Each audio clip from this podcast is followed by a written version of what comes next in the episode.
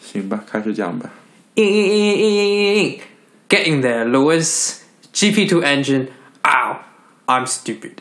Hello，大家好，欢迎收听新一期的 Team Radio 播客，我是 Andy。那么离两周，我们两周没有来了吗？我们一周就漏漏了一周，对不对？对，我们就落了我们落了一周两周没见嘛，就隔两周没见，哎，哎，你是谁？哎，不好意思，还没有两 还没有介绍我，就先是提前 哎呀，无所谓啦不好意。思我们的我们的老听众们都一定已经听出了，刚刚说话的是我们的亲爱的金老师。大家好，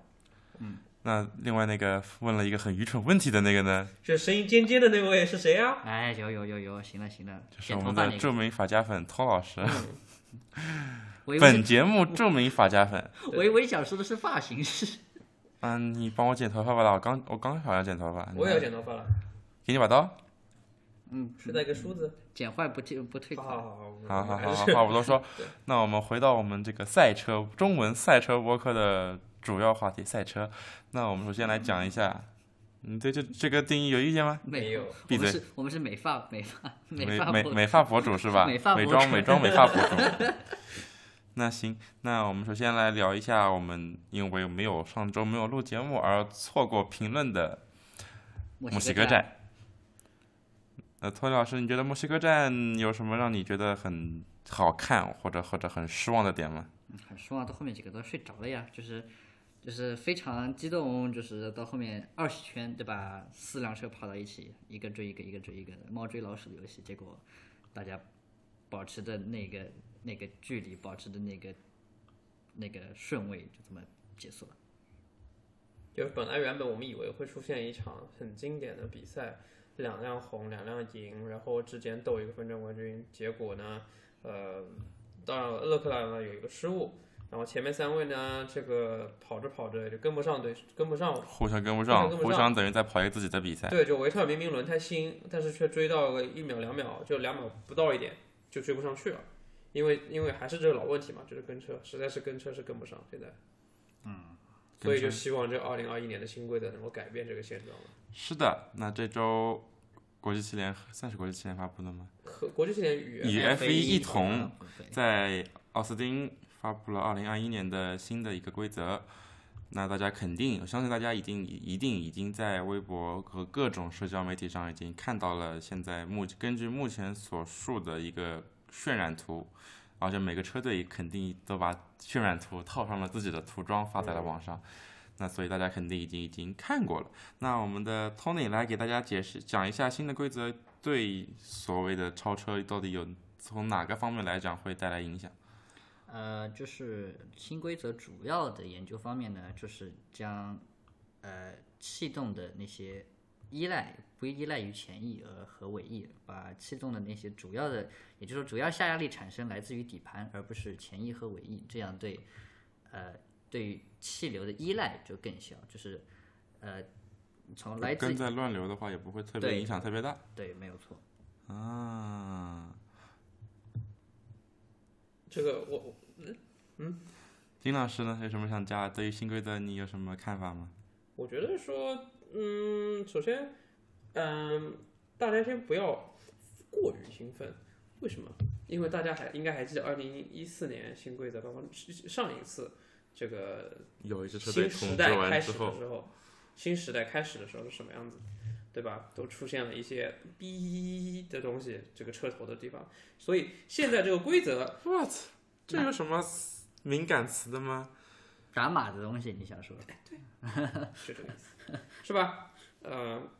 这个现在的规则，他们呃渲染出来的图是这样子的一个赛车的形状，但并不代表真车出来是这样子。车到时候出来是这样子的情况。可能中间他们发现，哎，还是把这个呃速度上来说，把某一个赛车部分设计成某些呃某些形状，可能速度会更快啊。那谁知道呢？所以就是说，呃，新赛车现在看起来这个模型确实非常的呃，就是观赏性比以前好多了，然后呃也很具有攻击性，看上去，呃，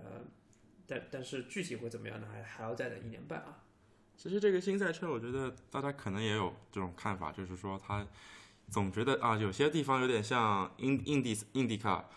有些地方有点像电动方程式的赛车。那其实觉得感觉有有那么一种错感觉，就是说是想是想把这些有很精彩超车、很精彩比赛的赛车都这里那里的拿一点元素过来，放到这一个新的赛车的这个现在算什么模型上吧？对现在这个只是一个模型，只是一个基础。那当然了，这个图上面大家也可以看到一些很好玩的设计，比如说新的规则、新的这个渲染图上，在前轮上有一两个像兔耳朵一样的零件。那一般来说，兔耳朵现在来说，我们在会在前翼上面看到兔耳朵，而不是在轮胎上面。那 Tony 来给大家讲一下这个位置的改变会带来什么不一样的作用吧。嗯是这样，就是以现在的前翼的规则呢，就是呃，主要的前翼的一大部分作用是把前轮带来的乱流往外抛，而往外抛倒是会造成一个后果，就是虽然外抛会对自己赛车的影响比较少。但是往外抛以后，这个气这个往外抛就不是说这个乱流就消失了，这个乱流会绕回来，会绕到后车上面，所以会导致现在跟车特别难的问题。而呃，新规则呢，就是取消了这一点。呃，新规则就是不把那个那个乱流往外抛，而是通过那两个小兔耳朵一样的东西来把它梳理过来，而用自己的赛车把它消化掉，所以使跟车变得更加的容易。嗯，那我觉得，因为接下来就比如说你刚刚说到这个部件，就是这两个兔耳朵，呃，它 FIA 已经宣布了它是个标准部件，也就是呃车队是不能自己设计，也不能自己生产的一个部件。那呃，托尼老师，你觉得接下来这样子的一个方发方向发展下去？会不会就是车队对于这个赛车设计的自主性会大大的减少，以至于说很多这个空气动力学的工程师，呃，都已经没有办法发挥自己的那个才能了呢？会的，这个这个其实这个也是纽维一直在诟病的一点，对吧？就是之前纽维为什么离开了 F 一段时间，就是因为规则的限制实在是太紧了。呃，就是对于工程师来说，呃，就是发挥的空间也不多。不光是从外观，就从各类技术规则，其实你能挖掘的地方，嗯，都被你都把规则给限死了。那那这个那自然就没有必要这么多人了嘛，对吧？奔驰现在一千五百个人，那会裁掉几个人呢？应该挺多人估计都有可能会要去转移，对啊转移，方向嘛。对啊，那其实这个也可能是还有一个就是新规则当中的预算对，预算算帽应该也会，就是其实也是有。考虑到吧？可能是对这么多限制零件，可能就是为了照顾预算帽的这个存在。嗯嗯可能部分梅赛德斯法拉利的员工，他们可能就会去一些规模比较小的车队，比如这个嗯，Racing Point 现在这个子车队 Racing Point 现在这个员工数量就非常的少嘛。那他们接下来就是也是最近是今天还是昨天刚刚宣布，是就是他们这个新的总部的这个建造计划已经刚刚被就是正式被批准了。那他们肯定是想招更多的人，雷诺最近也在招很多人，所以可能就出现的就是，嗯，这个三大车队员工可能要必须要减少，但这些减少并不是就是从担心他们这个工作来角角度来说，嗯，问题不是很大，他们可能可能会去别的车队找到新工作吧。嗯但愿如此。哎，对对对，那当然是但愿如此。我也我们当然也不希望这些呃辛为了 F 一辛辛苦苦这些人才是离开 F 一，那我们当然也不希望见到这样的事情，是吧？对但我觉得最让我让我不爽的一件事情呢，就是这个新规则居然要居然要比现在的赛车慢三点五秒，这个这个让我很头疼此话怎讲？啊！就我不想看它更慢了，我想看到我想看到科技在进步，我想赛的我想看到赛车不断的变快。上周的摩托 GP 好看吗？但但不管怎么，就是你你打破一个赛道记录，还是一个非常激动人心的事情啊，对吧？你像像像进像练习赛里面 Quartararo 打破了打破了呃雪邦的赛道记录，对吧？但是但是摩托对啊，但是但是但是只要比赛好每年都看，对啊，我觉得还是无论如何都没有关系啊。我我们公认的，我们这个年龄段的人看过最好看的那几个赛季，二零一二年左右的那几年。我当然，我认为二零一二年是最好看的，嗯，对吧？七个不同冠军分站冠军前七场比赛，那那个时候的赛车肯定是没有现在快，也没有二零零四年的时候快。啊，是对，但是就是不并不影响你当比赛精彩的时候，你不会在乎它的速度是多，就是是怎你才不去管啊，它。是是是，我知道，我知道，这不是个重要的点，但是我想看到那个点，啊，就是这么一个意思。行吧，那我们二零二一年的这个规则就先聊到这里。那我们让我们把目光往下移，他们周四在美国发布的新规。那我们把目光 移到美国时间的周五，来聊一下其实是算是这今天北京时间来说的话，就是今就天今天早上了啊，今天早上刚刚结束的两节排练习赛。嗯，那练习赛道非常的颠簸。哒哒哒哒哒哒颠，大家都在说颠簸，从摄影师到车手都在说颠簸。颠到这个勒克莱尔的这个嗯那个油门踏板在一练的时候，颠断了。这就就是有有多颠呢？有这么颠，都能把这个给颠坏了。啊，好像也至少至少至少没有像之前那样把，之前是把悬挂颠断，这个是奥地利之前把悬挂颠断，至少没有这么夸张。但是那个是共振原因，没有不是这个不是，也是两这个个原因。就是赛道纯粹颠。对，就是听说是之前 MotoGP 以后就就提出了这个这个顾虑，这个这个实在是太对，我记得是应该是新的铺的沥青，对然后然后铺新铺的沥青质量不够好，就现在搞得非常的在下颠。沉是吧？对，其实大家早就这个周末之前就知道会是这样子的情况，但是官嗯赛道官方的人就是说，就是我们没办法，嗯，对啊也没有办法解决。对，至少这个周末之前是不可能解决得了的，所以大家只能就是现在虽然说哦大家抱怨一一通，然而也没有什么可以做的了，其实这对啊，这个这个除非集体罢赛，那 然后再次跟美国 say goodbye。哇，那啊那那这这个这个那自由媒体可以不要玩了对，那那 这个自由媒体不要玩了。那就有意思了，是吧？这我们是看热闹不嫌事大，对。当然，这种事情并不是不可能发生的。上上周这个对又说远了啊，就是世界呃超级摩托锦标赛，不是摩托 GP WSBK，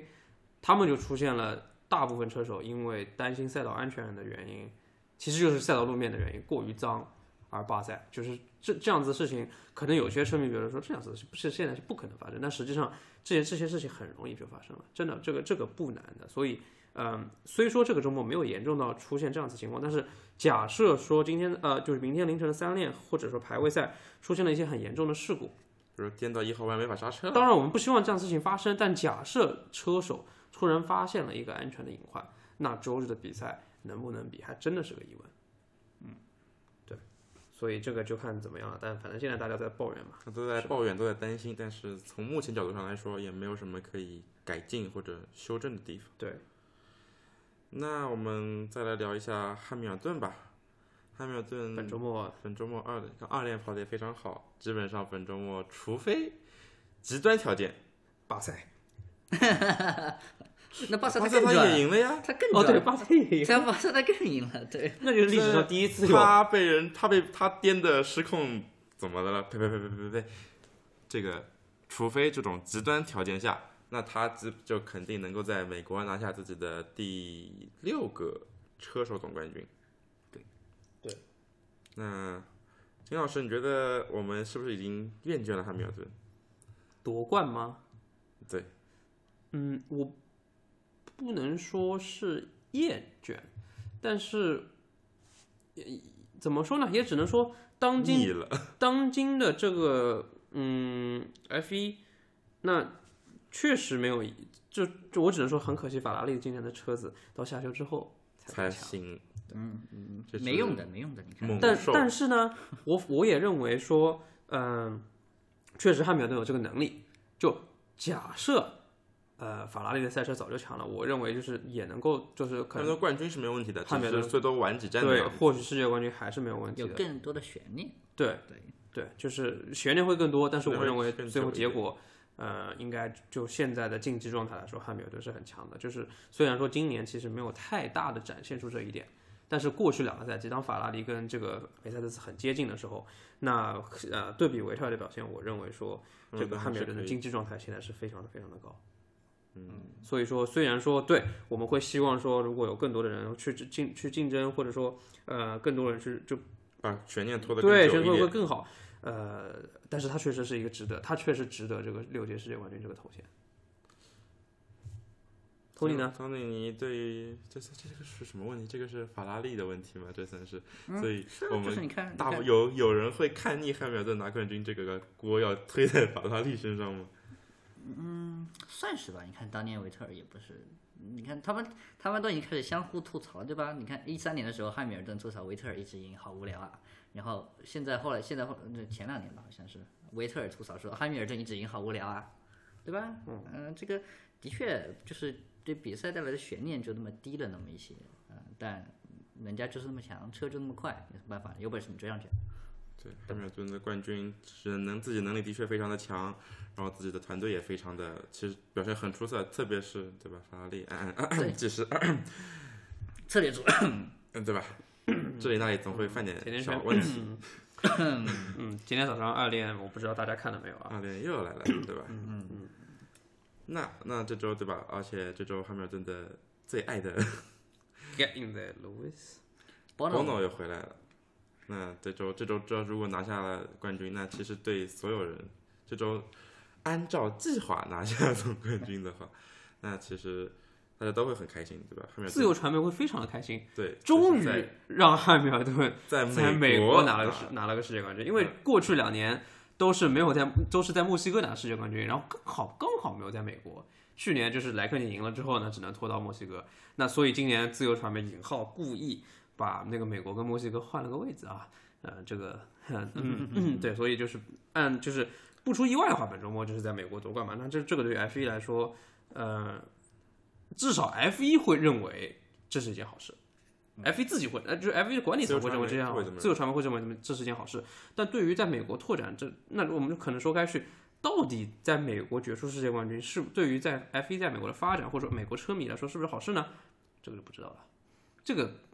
对，我不觉得他们 care 这件事。对呀、我不我不觉得这个就一定能够点燃很多人他对他的激情。我觉得只是能够让自由传媒在比赛后能玩很多很多神奇的特效啊，赛后营销之类赛的后赛后活动什么的，我觉得这是自由传媒想要的。可是现在，可是我反而认为效果其实还没有墨西哥那个 stadium，就是那个体育场来的好，因为看吧，说不定会有什么神奇的。因为 F 1赛后要接受车检，所以他们是不可能有态度，就车手也不可能离开赛车，呃，很很难，对，不是没有过，维特当年拿四冠的时候就有的，是离开了赛车还跪了下来，呃，但是不，但首先不能换头盔，现在连拿个旗帜都有可能受，拿个旗子都有可能受到训诫，这个汉密尔顿是有过这样子的前科的，所以就是我觉得说，对，可能自由传媒现在心中有很多个想法。可是规则其实限制挺大的，车手连水都不能喝，嗯，所以所以就是能，他们肯定是想做什么，但是他们能够他们的这个动作的余地非常的小，做不了什么东西。其实，好，那我们就看就看这周日我们能够看到什么样神奇的景象吧。哎，我觉得他们还是会有那一两个小小小技巧藏着的，嗯，对吧？有可能，按照自由传媒的调性，考不好就是让让他们让让几位车让几几个模特穿上汉密尔顿曾经的赛车服，然后什么的。我觉得我只是瞎想一个啊，什么汉密尔顿历历代冠军的赛车服，对，啊，找一个小朋友，然后穿一个汉密尔顿卡丁车服，然后再找一个穿一个汉密尔顿的，就比如说 GP 二，然后再是迈凯伦时代，然后梅赛德斯时代，然后再是现在的他。有有点有点过了，有点过了，我在哪见到过这样子的一个点子，我有点 过了。好好像是？Let's wait and see。好像是摩以前摩托 GP 洛伦佐夺冠的时候，好像还是哪一次主场好像还是怎么的，就真的是出现过这么一次，穿着他不同时期的衣服，不同不同的头盔，好像真的是出现过这么一张。呃，anyway，看看就那反正全年周日周一凌晨啊，早上就揭晓了嘛，是吧？嗯，对。行，那汉密尔顿这这今天还是之前前两天刚刚就已确认了，对，他在十二月份将要和罗西做一个换车的摩托 GP 的罗西，印迪卡的罗西换车就是会开印迪卡。印迪卡的罗西，嗯，跟汉密尔顿应该打不着打不太着关系。嗯，对，没有什么赞助商的这个供。你说要别的车队，那是有可能，汉密尔顿没什么可能。啊，对对对对对，对这个啊、对，反正就是他们的，也就是骑摩托 GP 嘛，就是汉密尔顿骑摩托 GP，罗西会开飞吗？罗西开 F 1肯定啊，开过啊，对啊，但罗西曾经开过 F 1所以这是汉密尔顿第一次骑摩托 GP，对应该是。啊他是他是他阿他的阿古斯塔不是开挺溜的嘛，所以对啊，他嘛 Superbike，对他 Superbike 那个对测过，但是那这个又又是完全不一样的这个级别，摩托 GP 跟两种两种车，嗯，哎也不会，我不觉得他会就是故意会推的很狠啊，这种 I doubt it。啊，We'll see。对，但这是反正对于汉密尔顿来说，这是那我觉得说对于这也是件好事嘛，对于啊对，相互宣传，对，这这肯定，我觉得认为，我觉得是件好事。然后看看就是两个人的怎么感受。罗西开开 F 1就对于我们1车迷来说，我我们也希望看罗西开 F 1啊，不仅仅是汉密尔顿骑摩托车，我们也是希望再看见罗西开 F 1对对吧？没错。那反正这个我觉得是件蛮好、蛮蛮有意思的事情。嗯嗯诺里斯看了会很羡慕。对，诺里斯，嗯，是的，诺里好斯，那讲时间之前金老师还讲到了说，现在规则限制很多，对于赛车称赛车赛后事后称重也有很各种各样的要求。那其实我们今天就看到了一个很，比如判罚比较严重的一个案例，那就是佩雷兹在二练结束之后没有及时的进行赛车称重，并且直接开回了自己的维修区，还换了轮胎，之后直接换了轮胎，然后就导等于是说，在跑完赛练习赛的这个赛车没有直接的进行称重。对那因为这件事情，佩雷兹在周日将会被罚到维修区起步。那这个处罚也是非常的狠，但是呢，规则是这么讲的，那也就没什么办法。那大家之后还是要注意，一定要坚决要注意，一定要称完重才能改车。嗯，对啊，对啊，或者你可以学维特尔那么一下，那你们一下倒车吗？把秤搞坏。那那他那个是着急啊，就佩雷兹这个是没有佩雷去，兹其实是没有必要，他没有，他就是忘了，对他他就是没有做这件事。我觉得很奇怪，因为车队应该是知道这件事情的对啊，他就没有告诉他。过去几年当中很少有这样子这这样子的事情发生，对，但是近两年，你看去年我记得是称重的巴黎，马格鲁森也是因为这样子从排位我我就去起步，马格鲁森这样，因为因为这个当时去年的那个时候马哈斯而且成绩是他这状态是非常好的时候，嗯，对吧？然后现在也是没有佩雷兹这一次也忘了，我就觉得难道就是呃，大家可能以为就是电电视镜头上我们都能看到车手进维修区的时候有一个箭头会指示，如果你不称重，箭头是往前；如果你称重，箭头是往右。不仅仅是这一个，车队也会收到这个信号，对，车手需要去称重。这但是难道现在太过于复杂，连车队连这个都不看了吗？对，就是车队信息太多了，这个镜头哎，已经对啊，看不到我就。觉得说这个是不是因为信息太多了，就一般来说，如果车手不小心没看到，车队是会通知他们的，所以然后推回去？是能推回去。而且车队自己也可以应该知道，他们这边就不应该有什么换换轮胎这个对，就是因为规则说是，就是你哪怕你箭头没看到，你驶过了，只要你不对赛车做出任何的修改，你还是可以推回去推回去称，也可以避免处罚的。但是佩雷兹这一次，也包括之前马格伦森那一次，致命的就是他们都把轮胎给换了，那这个就不好。然后玩硬要玩一个维修区维修练习，维修、对啊维修区练习。这个虽然罚的很狠，但是这个是为了防止作弊，所以这个也我也是没有办法，只能说很可惜，但是也就这 Racing。Point 只能说这个是你们这一次犯了大错啊。是。然后我们再往回说一点，之前说的二零二一年的新规呢，也去确认了，赛季会有二十五场的比赛。就是把限制，现在的话每个赛季的这个限制是那基本上就是二十五场了，你我都知道。我认为那那只要那首先是自由传媒得够能够再找来几条几个新赛道，是吧？我觉得以 F 1的影响力，现在找一些赛道，大不了就是在办赛条件艰苦一点，直接弄个街道赛什么的，还是有点还是不难。我觉得说，对我觉得差不多就二十五场。你看，我觉得，呃，说句实话，沙特其实只要想办，立即就可以办。然后美国第二场可能很有可能难产，但是实际上第二场如果加上去，难产，对啊，难产，难产。难产哦，难产，难产，难产，难产，难产。加上去这里加一条，那里加一个，中国说再加一个就好了呀，差不多了呀，就这样了呀，对，啊的。确是。明年二十二啊，那那其实只要再加三场就到二十五了嘛。对，是啊，我只是觉得说，车队是谁先忍不绷不住，肯定会25场的压力，我觉得这个二十五场实在是太过分了。你想二十五场，再算上背靠背中间的那两三天不回家，那基本上大半年的时间跑 F 一的人都没有办法在家。我想知道，我我非常希望有一个人去统计一下 F 一的这个离婚率现在是个什么样子的。真的，呃，我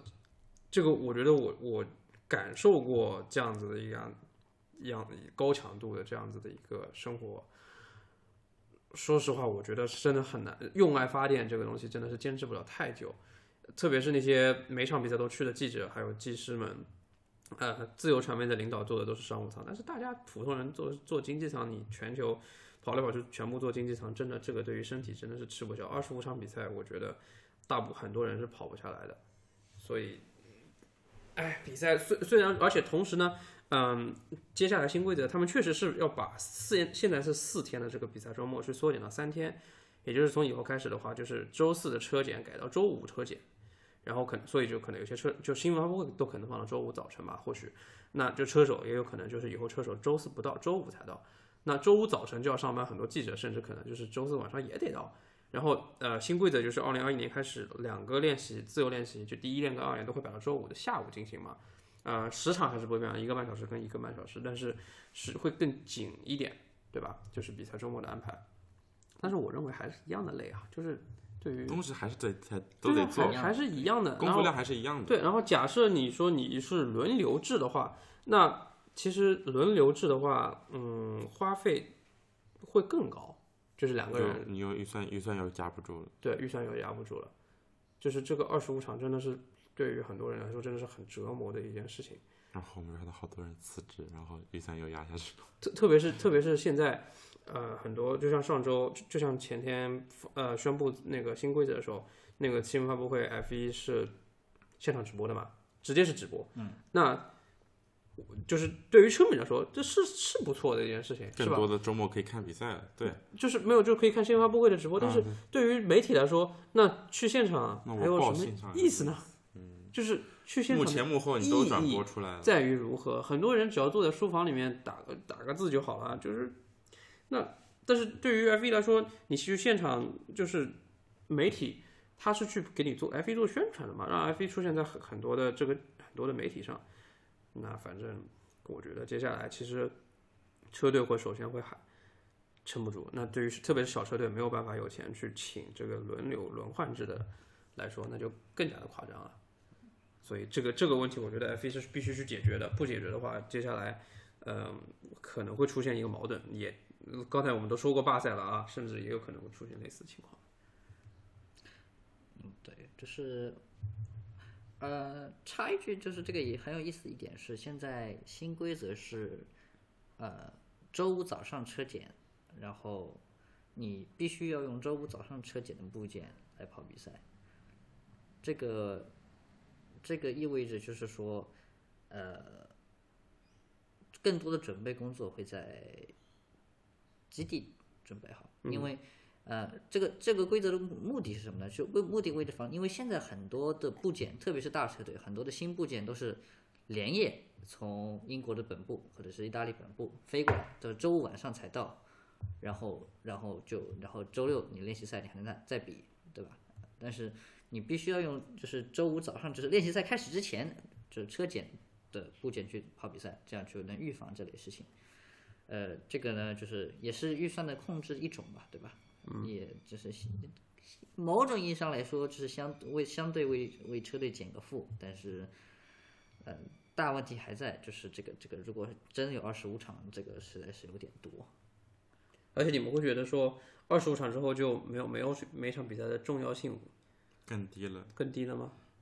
嗯最后冠军夺出来之后的比赛更多了，就冠军冠军可能也也肯定还是在第第十几场结结结束，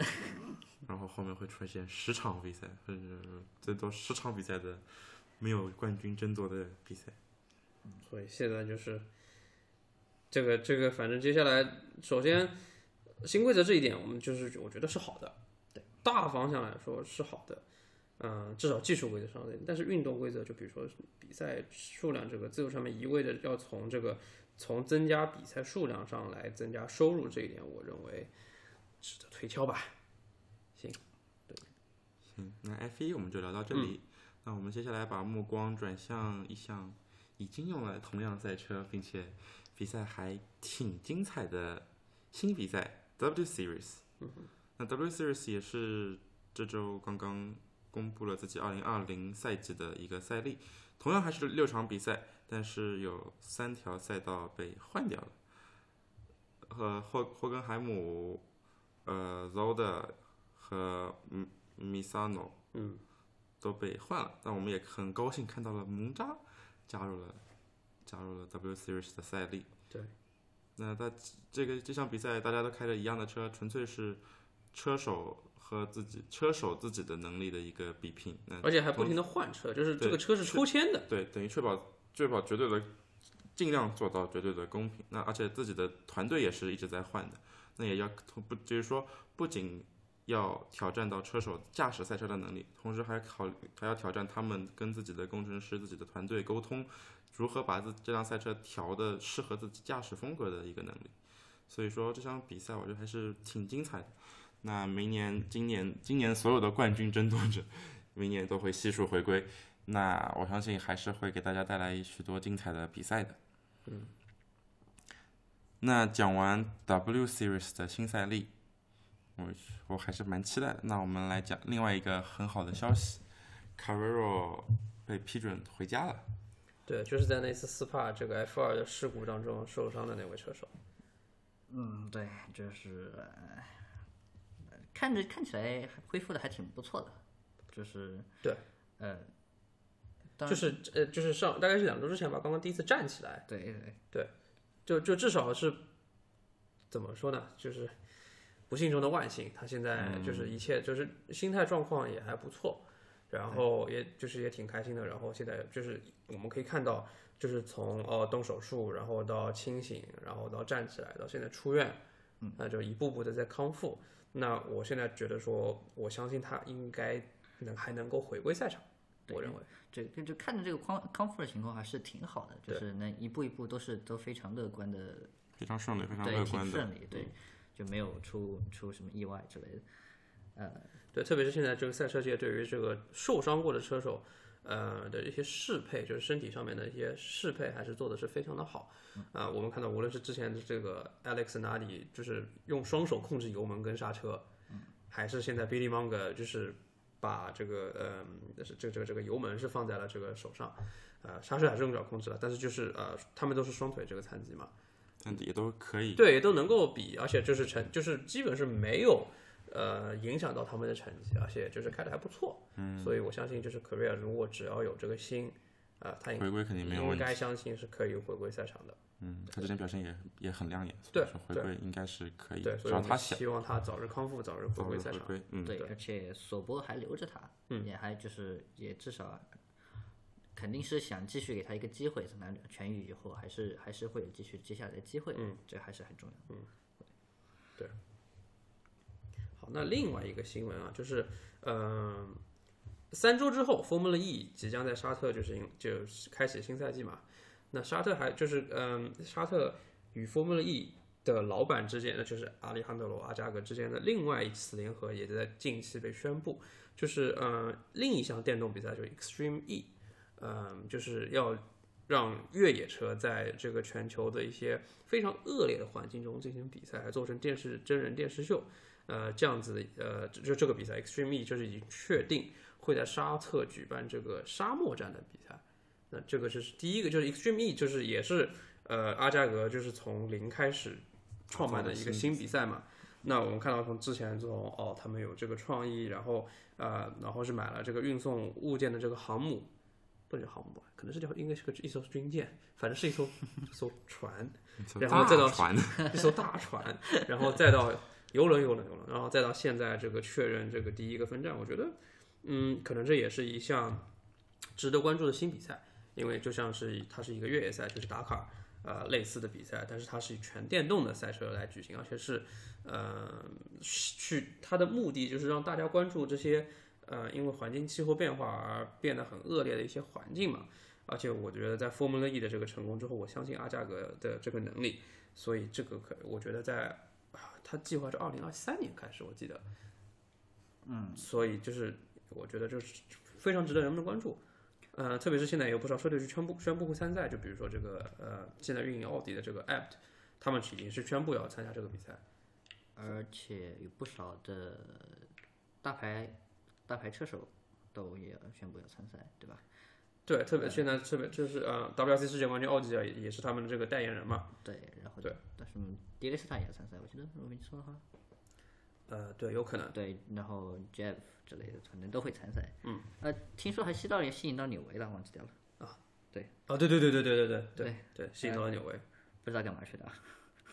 我觉得就是这样，我觉得那当个大使。对，就起码就是大家都对他非常的关注，因为这可能是因为有些人可能是在 Formula E 刚开始的时候对 Formula E 是不屑一顾，那现在 Formula E 变大了，那可能他们那就是规模规模变得非常的大，然后呃，可能他们现在就觉得说，那 Extreme E 是一个很好的机会，对，甚至说投资也是一个很好的机会，嗯，对他们来说。另外还有的就是说到这个拉力赛，上周末这个 WRC 是决出了这个世界冠军，呃，丰田是终于夺冠了。丰田在在这个 WRC 是奋斗多年之后，是终于是夺了第一个这个车手世界冠军嘛，那个塔拉克。但是很爱爱沙尼亚车手很有意思的是，他夺冠之后就过了三天就宣布明年不给丰田跑了，要要转投 转投现代了。呃，因为现代也是跑了很多很多很多很多年，他一直无缘冠军。嗯、这一点我觉得我觉得挺有意思的一点就是，这是二零零三年以来到现在第一次 WRC 的世界冠军不叫塞巴斯蒂安。好吧，就之前勒布拿了那么多冠军，然后后面奥吉尔拿了那么多冠军，他们全都是叫塞巴斯蒂安，而且都是连胜，所以没有，这是的确啊，对啊，就我觉得这是一个很有意思的数据，是不是？就是这个，就是呃越，塞巴斯蒂安越野之名，对啊，就是那么多年了，我们上次也讲过吧，就是哦，好像没有在播客里讲过，就是 FIA 颁奖年的时候，这个 WRC 世界冠军跟 F1 世界冠军不是会合影嘛？嗯，然后呃那个时候零四年，呃舒马赫、勒布，零六年奥隆索、勒布，零七年汉密尔顿，零八年哦不是零七年莱克宁，零八年汉密尔顿，零九年巴顿，一零年维特，那边的换 F 一都换了那么多个了，另另外一边全都是勒布，没有变过叮叮叮叮。换点技术，对啊，然后到后来换了奥吉尔之后也是一样的呀，维特，然后换了汉密尔顿，然后换了罗斯伯格，就是就但是那个塞巴斯蒂安那个是一直在，勒不奥吉尔也一一直都在啊，所以哎，还是挺有意思的。非常非常就是对啊，所以现在就是进入一个后塞巴斯蒂安时代嘛，呃，现在就是会出现很多涌入新很多新的人，所以呃，接下来几年 WRC 应该也是会非常好看。对的，呃，好，那今天我们就聊到这里。嗯，感谢大家的收听，欢迎大家给我们多提一点建议和意见，然后多收听、多转发、多点赞、多评论。那我们下期再见下期再见。下次再见，下期不知道什么时候，我们尽量我们只说下期再见，我们说什么时候下期？对，我尽们量。反正第一期也说了，我们是不定期更新，我们尽量每周更新。好，那就先这样，同志们，拜拜。拜拜，我们又要出去浪了，对。